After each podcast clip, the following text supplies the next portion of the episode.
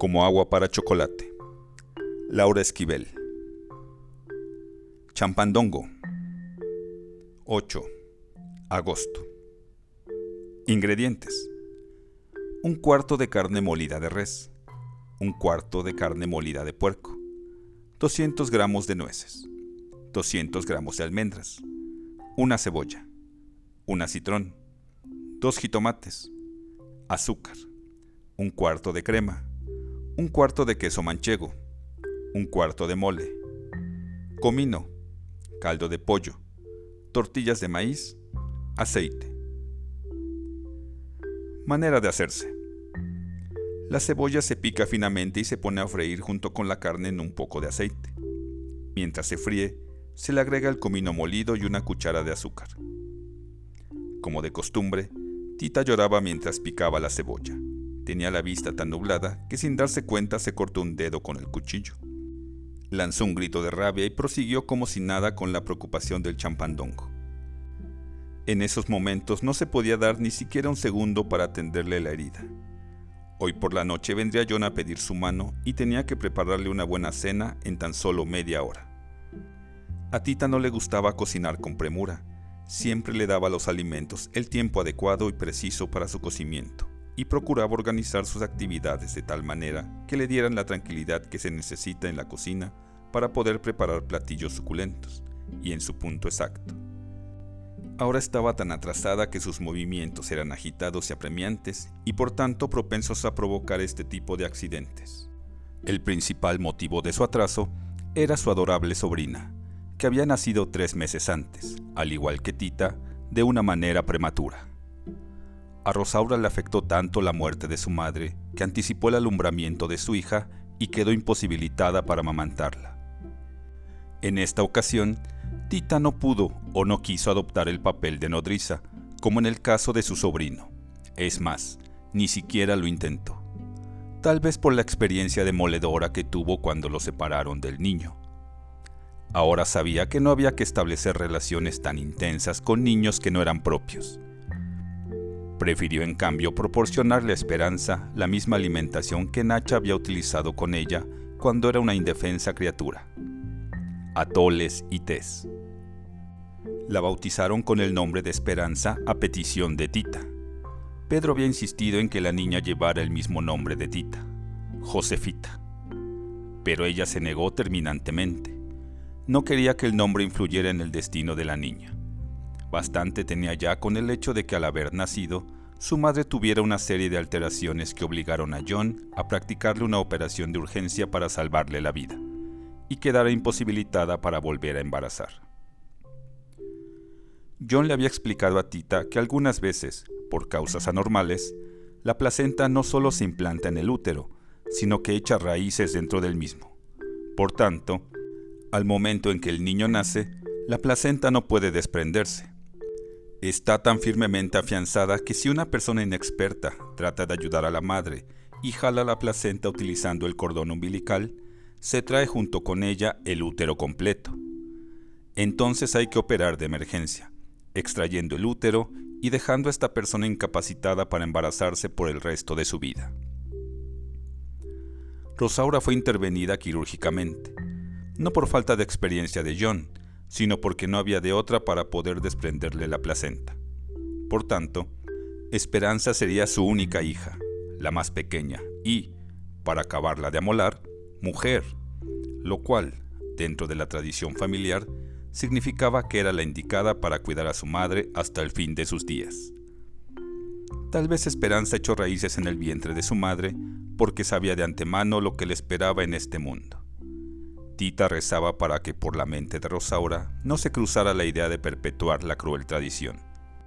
Para ayudar a que así fuera, no quiso darle ideas con el nombre y presionó día y noche hasta lograr que la llamaran Esperanza.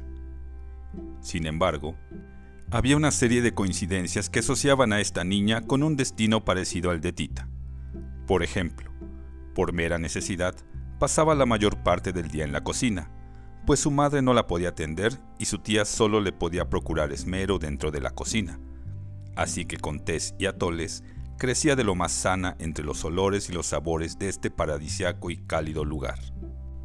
A la que no le caía muy bien que digamos esta costumbre era Rosaura. Sentía que Tita le quitaba a la niña por demasiado tiempo de su lado y en cuanto se recuperó por completo de la operación, pidió que inmediatamente después de que Esperanza tomara sus alimentos, la regresaran a su cuarto para dormirla junto a su cama, donde era su lugar. Esta disposición llegó demasiado tarde, pues la niña para ese entonces ya se había acostumbrado a estar en la cocina y no fue tan fácil sacarla de ella. Lloraba muchísimo en cuanto sentía que se alejaba del calor de la estufa, al grado que lo que Tita tenía que hacer era llevarse a la recámara el guisado que estuviera cocinando, para así lograr engañar a la niña, que al oler y sentir de cerca el calor de la olla en la que Tita cocinaba, conciliaba el sueño. Tita regresaba entonces la enorme olla a la cocina y proseguía con la elaboración de la comida. Pero el día de hoy la niña se había lucido. Es muy probable que presintiera que su tía pensaba casarse e irse del rancho, y que entonces ella iba a quedar a la deriva, pues no dejó de llorar en todo el día, Tita subía y bajaba las escaleras llevando ollas con comida de un lado a otro, hasta que pasó lo que tenía que pasar. Tanto va el cántaro al agua hasta que se rompe. Cuando bajaba por octava ocasión tropezó y la olla con el mole para el champandongo rodó escaleras abajo. Junto con ella se desperdigaron cuatro horas de intenso trabajo picando y moliendo ingredientes. Tita se sentó en un escalón con la cabeza entre las manos para tomar aire. Se había levantado a las 5 de la mañana para que las carreras no se apoderaran de ella y todo había sido en vano. Ahora tenía que preparar nuevamente el mole. Pedro no podía haber elegido peor momento para hablar con Tita, pero aprovechando que la encontró en las escaleras, aparentemente tomando un descanso, se le acercó con la intención de convencerla de que no se casara con John. Tita, Quisiera decirle que considero un lamentable error de su parte la idea que tiene de casarse con John. Aún está tiempo de no cometer esa equivocación. No acepte ese matrimonio, por favor. Pedro, usted no es nadie para decirme lo que tengo que hacer o no. Cuando usted se casó yo no le pedí que no lo hiciera, a pesar de que esa boda me destrozó. Usted hizo su vida, ahora déjeme hacer la mía en paz precisamente por esa decisión que tomé y de la cual estoy completamente arrepentido, le pido que recapacite. Usted sabe muy bien cuál fue el motivo que me unió a su hermana, pero resultó un acto inútil que no funcionó. Ahora pienso que lo mejor hubiera sido huir con usted. Pues lo piensa demasiado tarde. Ahora ya no hay remedio. Y le suplico que nunca más en la vida me vuelva a molestar, ni se atreva a repetir lo que me acaba de decir. Mi hermana lo podría escuchar y no tiene por qué haber otra persona infeliz en esta casa. Con permiso. Ah, y le sugiero que para la próxima vez que se enamore, no sea tan cobarde. Tita, tomando la olla con furia, se encaminó hacia la cocina. Terminó el mole entre masculleos y aventones de trastes. Y mientras éste se cocía, siguió con la preparación del champandongo. Cuando la carne se empieza a dorar, se le agregan el jitomate picado junto con el acitrón, las nueces y las almendras partidas en trozos pequeños. El calor del vapor de la olla se confundía con el que se desprendía del cuerpo de Tita. El enojo que sentía por dentro actuaba como la levadura con la masa del pan. Lo sentía crecer atropelladamente, inundando hasta el último resquicio que su cuerpo podía contener y, como levadura en un traste diminuto, se desbordaba hacia el exterior, saliendo en forma de vapor por los oídos, la nariz y todos los poros de su cuerpo. Este desmesurado enojo era causado en una mínima parte por la discusión con Pedro, en otra por los incidentes y el trabajo de la cocina, y en una gran parte por las palabras que Rosaura había pronunciado unos días antes. Estaban reunidos en la recámara de su hermana, Tita, John y Alex.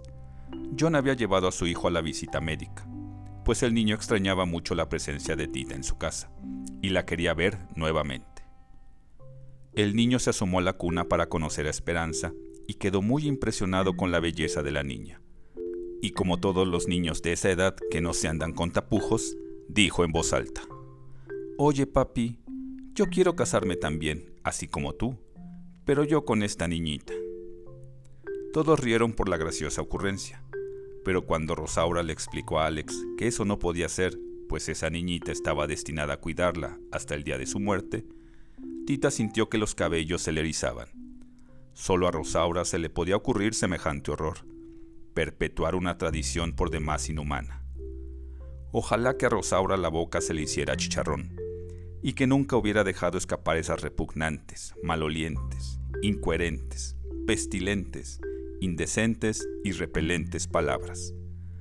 Más valía que se las hubiera tragado y guardado en el fondo de sus entrañas hasta que se le pudrieran y aguzanaran. Y ojalá que ella viviera lo suficiente como para impedir que su hermana llevara a cabo tan nefastas intenciones. En fin, no sabía por qué tenía que pensar en esas cosas tan desagradables en estos momentos que deberían ser para ella los más felices de su vida. Ni sabía por qué estaba tan molesta. Tal vez Pedro le había contagiado de su mal humor. Desde que regresaron al rancho y se enteró que Tita se pensaba casar con John, andaba de un mal humor de los mil demonios. Ni siquiera se le podía dirigir la palabra. Procuraba salir muy temprano y recorrer el rancho a galope en su caballo. Regresaba por la noche justo a tiempo para la cena y se encerraba en su recámara inmediatamente después. Nadie se explicaba este comportamiento. Algunos creían que era porque le había afectado profundamente la idea de no volver a tener más hijos. Por lo que fuera, pero tal parecía que la ira dominaba los pensamientos y las acciones de todos en la casa. Tita literalmente estaba como agua para chocolate. Se sentía de lo más irritable hasta el canturreo tan querido de las palomas que ya se habían reinstalado en el techo de la casa y que el día de su regreso le había proporcionado tanto placer, en este momento la molestaba. Sentía que la cabeza le iba a estallar como roseta de maíz. Tratando de impedirlo, se la apretó fuertemente con las dos manos. Un tímido golpe que sintió en el hombro la hizo reaccionar sobresaltada, con ganas de golpear a quien fuera el que lo hizo, que de seguro venía a quitarle más el tiempo. Pero cuál no sería su sorpresa al ver a Chencha frente a ella. La misma Chencha de siempre, sonriente y feliz. Nunca en la vida le había dado tanto gusto verla, ni siquiera cuando la había visitado en casa de John. Como siempre, Chencha llegaba caída del cielo, en el momento en que Tita más lo necesitaba. Era asombroso observar lo repuesta que se encontraba Chencha, después de haberla visto irse en el estado de angustia y desesperación en que lo hizo. Ni rastro quedaba del trauma que había sufrido. El hombre que había logrado borrarlo estaba a su lado, luciendo una sincera y amplia sonrisa. A legua se veía que se trataba de un hombre honrado y callado. Bueno, eso quién sabe. Porque lo que pasaba era que Chencha no le permitió abrir la boca más que para decir a Tita, Jesús Martínez para servirle a usted. Después Chencha, como siempre, acaparó por completo la plática y rompiendo un récord de velocidad, en solo dos minutos logró poner a Tita al día de los acontecimientos de su vida. Jesús había sido su primer novio y nunca la había olvidado. Los papás de Chencha se habían opuesto terminantemente a esos amores y de no haber sido porque Chencha regresó a su pueblo y él la volvió a ver, nunca hubiera sabido dónde buscarla. Por supuesto no le importó que Chencha no fuera virgen y se casó inmediatamente con ella. Regresaban juntos al rancho con la idea de empezar una nueva vida, ahora que mamá Elena había muerto, y pensaban tener muchos hijos y ser muy felices por los siglos de los siglos. Chencha se detuvo para tomar aire, pues se estaba poniendo morada, y Tita aprovechó la interrupción para decirle, no tan rápido como ella, pero casi, que estaba encantada de su regreso al rancho, que mañana hablarían de la contratación de Jesús, que hoy venían a pedir su mano, que pronto se casaría, que aún no terminaba la cena y le pidió que ella le hiciera para poderse dar un calmante baño de agua helada y de esta manera estar presentable cuando John llegara, que sería de un momento a otro. Chencha prácticamente la echó de la cocina y de inmediato tomó el mando. El champandongo lo podía hacer, según ella, con los ojos tapados y las manos amarradas. Cuando la carne ya está cocida y seca, lo que procede es freír las tortillas en aceite, no mucho para que no se endurezcan. Después, en el traste que vamos a meter al horno se pone primero una capa de crema para que no se pegue el platillo.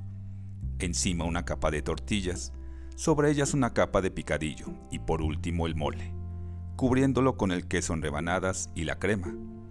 Se repite esta operación cuantas veces sea necesario hasta rellenar el molde. Se mete al horno y se saca cuando el queso ya se derritió y las tortillas se ablandaron. Se sirve acompañado de arroz y frijoles. Qué tranquilidad le daba Tita saber que Chencha estaba en la cocina. Ahora solo se tenía que preocupar por su arreglo personal. Cruzó el patio como ráfaga de viento y se metió a bañar. Contaba con tan solo 10 minutos para bañarse, vestirse, perfumarse y peinarse adecuadamente. Tenía tal apuro que ni siquiera vio a Pedro, en el otro extremo del patio trasero, pateando piedras. Tita se despojó de sus ropas, se metió a la regadera y dejó que el agua fría cayera sobre su cabeza. Qué alivio sentía. Con los ojos cerrados las sensaciones se agudizan. Podía percibir cada gota de agua recorriéndole el cuerpo. Sentía los pezones de sus senos ponerse duros como piedras al contacto con el agua. Otro hilo de agua bajaba por su espalda y después caía como cascada en la curva de sus redondos y protuberantes glúteos, recorriendo sus firmes piernas hasta los pies. Poco a poco se le fue pasando el mal humor y el dolor de cabeza desapareció. De pronto empezó a sentir que el agua se entibiaba y se ponía cada vez más caliente hasta empezar a quemarle la piel. Esto pasaba algunas veces en épocas de calor, cuando el agua del tinaco había sido calentada todo el día por los poderosos rayos del sol. Pero no ahora, que en primera no era verano, y en segunda empezaba a anochecer. Alarmada abrió sus ojos, temerosa de que nuevamente se fuera a incendiar el cuarto de baño, y lo que descubrió fue la figura de Pedro del otro lado de los tablones observándola detenidamente. Los ojos de Pedro brillaban de una manera que era imposible no descubrirlos en la penumbra, así como dos insignificantes gotas de rocío no podían pasar inadvertidas, escondidas entre la maleza al recibir los primeros rayos del sol. Maldita mirada de Pedro, y maldito carpintero que había reconstruido el cuarto de baño exactamente igual al anterior, o sea, con separaciones entre uno y otro tablón. Cuando vio que Pedro se acercaba a ella, con libidinosas intenciones en los ojos, salió corriendo del cuarto vistiéndose atropelladamente. Con gran apuro llegó a su recámara y se encerró. Apenas le dio tiempo de terminar con su arreglo cuando Chencha le fue a anunciar que John acababa de llegar y la esperaba en la sala. No pudo acudir de inmediato a recibirlo, pues aún le faltaba poner la mesa. Antes de poner el mantel, hay que cubrir la mesa con un tapete para evitar el ruido que hacen las copas y vajilla al chocar contra ella. Tiene que ser bayeta blanca para así realzar la blancura del mantel. Tita lo deslizaba suavemente sobre la enorme mesa para 20 personas, que solo usaban en ocasiones como esta. Trataba de no hacer ruido, ni siquiera al respirar, para escuchar el contenido de la plática que sostenían en la sala Rosaura, Pedro y John. La sala y el comedor estaban separados por un largo pasillo, así que solo llegaba a los oídos de Tita el murmullo de las varoniles voces de Pedro y John. Sin embargo, alcanzaba a percibir en ellas cierto tono de discusión. Antes de esperar que las cosas llegaran a mayores, colocó rápidamente en el orden debido los platos, los cubiertos de plata, las copas, los aleros y los portacuchillos. Enseguida puso las bujías bajo los calentadores para los platos principales, entrada e intermedio, y los dejó listos sobre el aparador. Corrió a la cocina por el vino de Burdeos que había dejado en baño María. Los vinos de Burdeos se sacan de la bodega con varias horas de anticipación y se ponen en un lugar caliente para que su suave calor desarrolle su aroma. Pero como a Tita se le había olvidado sacarlo a tiempo, forzó el procedimiento artificialmente. Lo único que le faltaba era poner en el centro de la mesa una canastilla de bronce dorado con las flores, pero como éstas se deben colocar unos momentos antes de pasar a la mesa para que conserven su frescura natural, encargó a Chencha este trabajo, y apresuradamente, tanto como su almidonado vestido se lo permitía, se dirigió a la sala. La primera escena que presenció al abrir la puerta fue la calorada discusión entre Pedro y John sobre la situación política del país. Parecía que los dos habían olvidado las más elementales reglas de urbanidad, que dicen que en una reunión social no hay que sacar a colación cuestiones sobre personalidades, sobre temas tristes o hechos infortunados, sobre religión o sobre política. La entrada de Tita suspendió la discusión y los forzó a tratar de reiniciar la plática en un tono más amigable. En un ambiente tenso, John dio paso a la petición de mano. Pedro, como el hombre de la casa, dio su aprobación de manera osca, y se empezaron a establecer los detalles de la misma. Cuando trataban de fijar la fecha de boda, Tita se enteró de los deseos de John de posponerla un poco para así poder viajar al norte de Estados Unidos para traer a la única tía que le quedaba y que quería estuviera presente en la ceremonia. Esto representaba un grave problema para Tita. Ella deseaba irse lo más pronto posible del rancho y de la cercanía de Pedro. El compromiso quedó formalizado cuando John le hizo entrega a Tita de un hermoso anillo de brillantes. Tita observó largamente cómo lucía en su mano. Los destellos que se desprendían de él la hicieron recordar el fulgor en los ojos de Pedro momentos antes, cuando la miraba desnuda. Y vino a su mente un poema otomí que Nacha le había enseñado de niña. En la gota de rocío brilla el sol, la gota de rocío se seca en mis ojos, los míos, brillas tú. Yo, yo vivo. Rosaura se enterneció al ver en los ojos de su hermana lágrimas que ella interpretó como de felicidad y se sintió un poco aliviada de la culpa que algunas veces la atormentaba por haberse casado con el novio de Tita. Entonces, muy entusiasmada, les repartió a todos copas con champaña y los invitó a brindar por la felicidad de los novios. Al hacerlo, los cuatro reunidos en el centro de la sala, Pedro golpeó su copa con la de los demás con tal fuerza que la rompió en mil pedazos, y el líquido de las otras lo salpicó en el rostro y la ropa. Entre el desconcierto reinante fue una bendición que en ese momento Chencha apareciera y pronunciara las mágicas palabras de La cena está servida. Este anuncio les proporcionó a los presentes la serenidad y el espíritu que el momento ameritaba y que estuvieron a punto de perder. Cuando se habla de comer, hecho por demás importante, solo los necios o los enfermos no le dan el interés que merece. Y como este no era el caso, mostrando buen humor todos se dirigieron al comedor. Durante la cena todo fue más fácil, gracias a las graciosas intervenciones de Chencha mientras servía. La comida no fue tan deleitosa como en otras ocasiones, tal vez porque el mal humor acompañó a Tita mientras la preparaba, pero no se podía decir tampoco que estuviera desagradable. El champandongo es un platillo de un sabor tan refinado que ningún mal temperamento puede ponerse a su altura y alterarle el gusto. Al terminar, Tita acompañó a John a la puerta y ahí se dieron un largo beso como despedida. Al día siguiente, John pensaba salir de viaje, para estar de vuelta lo más pronto posible.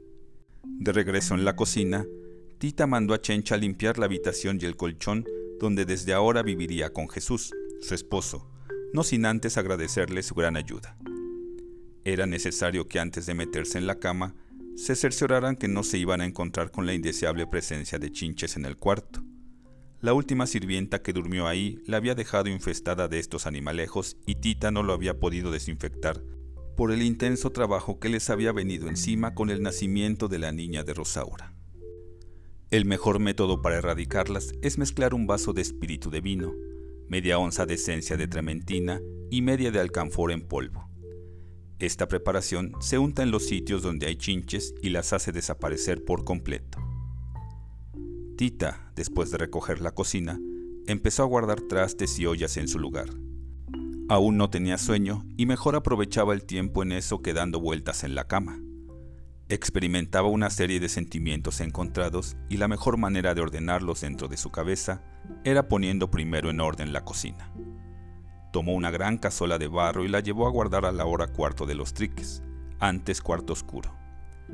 A la muerte de mamá Elena, vieron que ya nadie lo pensaba utilizar como lugar para bañarse, pues todos preferían hacerlo en la regadera y tratando de darle alguna utilidad lo convirtieron en el cuarto de los trebejos. En una mano llevaba la cazuela y en la otra un quinqué. Entró al cuarto cuidando de no tropezar con la gran cantidad de objetos que estaban en el camino del sitio donde se guardaban las ollas de cocina que no se utilizaban frecuentemente. La luz del quinqué le ayudaba bastante, pero no lo suficiente como para alumbrarle las espaldas por donde silenciosamente se deslizó una sombra y cerró la puerta del cuarto. Al sentir una presencia extraña, Tita giró sobre sí misma y la luz delineó claramente la figura de Pedro poniendo una tranca en la puerta. Pedro, ¿qué hace aquí?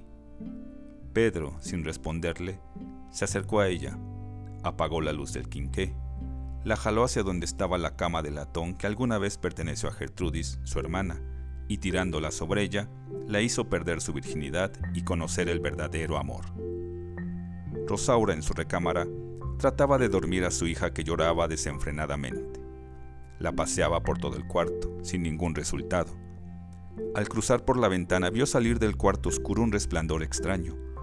Volutas fosforescentes se elevaban hasta el cielo como delicadas luces de bengala. Por más gritos de alarma que dio llamando a Tita y a Pedro para que lo observaran, no tuvo respuesta más que de Chencha, que había ido a buscar un juego de sábanas.